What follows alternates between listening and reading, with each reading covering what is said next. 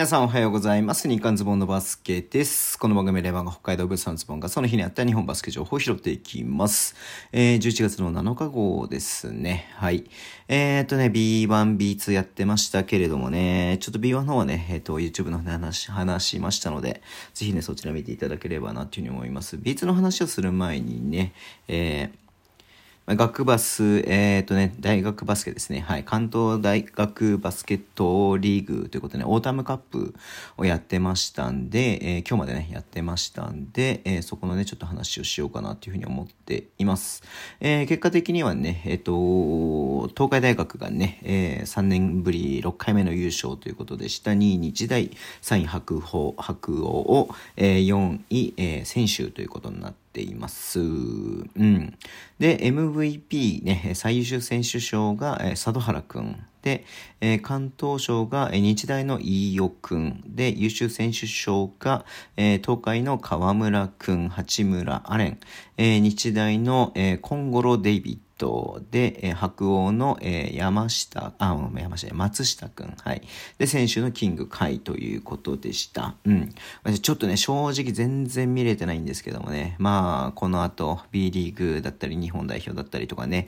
まあ次の世代になっていく選手がね、まあここから出てくるのかなっていうのを思うとすごい楽しみだなというふうに思っていますけれども。うん。いや、やっぱり東海今強いっすね。っていう感じではありますね。はい。えー、っとね、まあこの後もちょっと注目して見ていきたいなっていうふうに思ってってますけれどもね、今ね、あのー、U18 だっけ？えっ、とね、B リーグの方もやっていたりとか、やっぱ育成年代ね、すごく、えー、注目は集めてはいると思いますので、うん、まあその辺もね、まあぜひ、えー、B リーグも合わせてね、ちょっとずつ見ていきたいなっていうふうに思っています。YouTube をね、一回ちょっとこれやりたいなっていうふうに思ってますね。はい。えー、で、B2 の方ね、B1 話してるので B2 の話ごとも言います。えー、福島ファイヤーボンズと、えー、アスフレの試合でしたけどもね、今日もね、アスフレ惜しかった。77対73でね、福島が勝ちました。えー、最終盤ね、えっ、ー、と、アスフレちょっと追い上げた部分がありましたけれども、まあ、3点及ばずという形ではありました。アスフレね、ちょっとここまで勝ち星なしの0勝10敗ということで、ま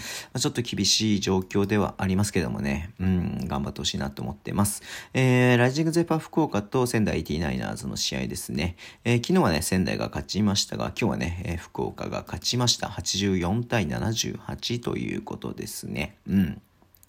まあ、これもね、えっと、前半と言いますか、まあ、えっと、優勢に進めていった仙台が、まあ、4クォーターね、ちょっと逆転されてしまったという試合展開だったのかなっていうふうに思うんですけれども、うん。仙台もね、なかなかちょっと、こう、もっと最強かな、無双するかなと思ってたんですけども、7勝3敗ということで、ここまでね、まあ、今、東地区の3位というふうになってますね。プレイオフ圏内ではありますけれども、えっ、ー、とね、山形ワイバンズ、越谷レファーズとね、勝率は同数でですし、まあ、一勝下にね、福島がいるという形ではありますんで、うん、いや、ちょっとね、仙台頑張ってほしいな。藤田さんもいるんでね、はい、頑張ってほしいなと思っています。えー、佐賀バルーナーズと、えー、香川ファイブアローズの試合ですけれどもね、まあ、昨日も香川が勝ちましたが、今日もね、98対76で香川が勝ったという試合でした。うん。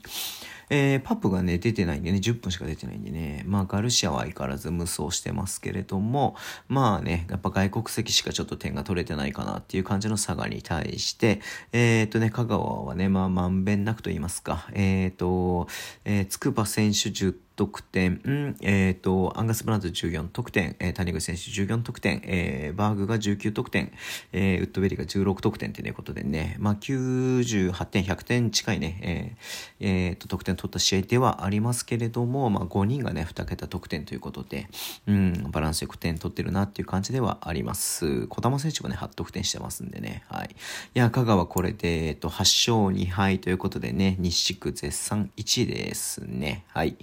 えー、次、川越谷アルファーズと青森ワッツ。まあ、昨日に引き続きね、100点ゲームで、はい、えー、100対76というね、まあ、大差で、えっ、ー、と、越谷が勝ってます。えー、やっぱ青森もね、勝ててなくて、ここまで1勝9敗ということですね。昨日もね、ちょっと序盤から、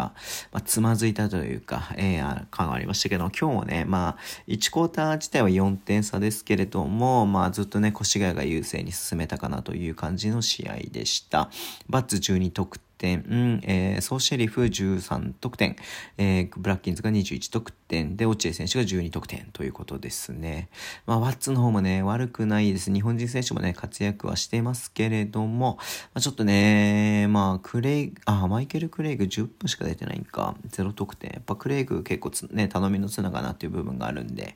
うん、まあ、ワッツもね、頑張ってほしいなって思っています。で、えっ、ー、と、熊本ボルターズと西宮ストークスの試合ですですね。えー、昨日に引き続き西宮97対78で2連勝というになってます。まあ、熊本ね、えっ、ー、と、まあ、ローソンがね、復帰したっていうのもありますけれども、やっぱでもちょっとね、厳しいかなっていうのがあって、LJP が25点取ってますが、西宮やっぱ総合力で言うと西宮がね、まんべんなく5人が2桁得点っていう形でね、取ってますんで、うん、西宮強いなっていう感じではあります。はい。えー、最後になりますけども、バンビシャス奈良と山形ワイバーンズの試合ですね。えー、昨日に引き続きこれもね、山形が、ちょっと接戦ですね、70、あ、ごめんなさい、67対65という、えー、接戦で、えー、この試合ものにしているという形ではあります。うん。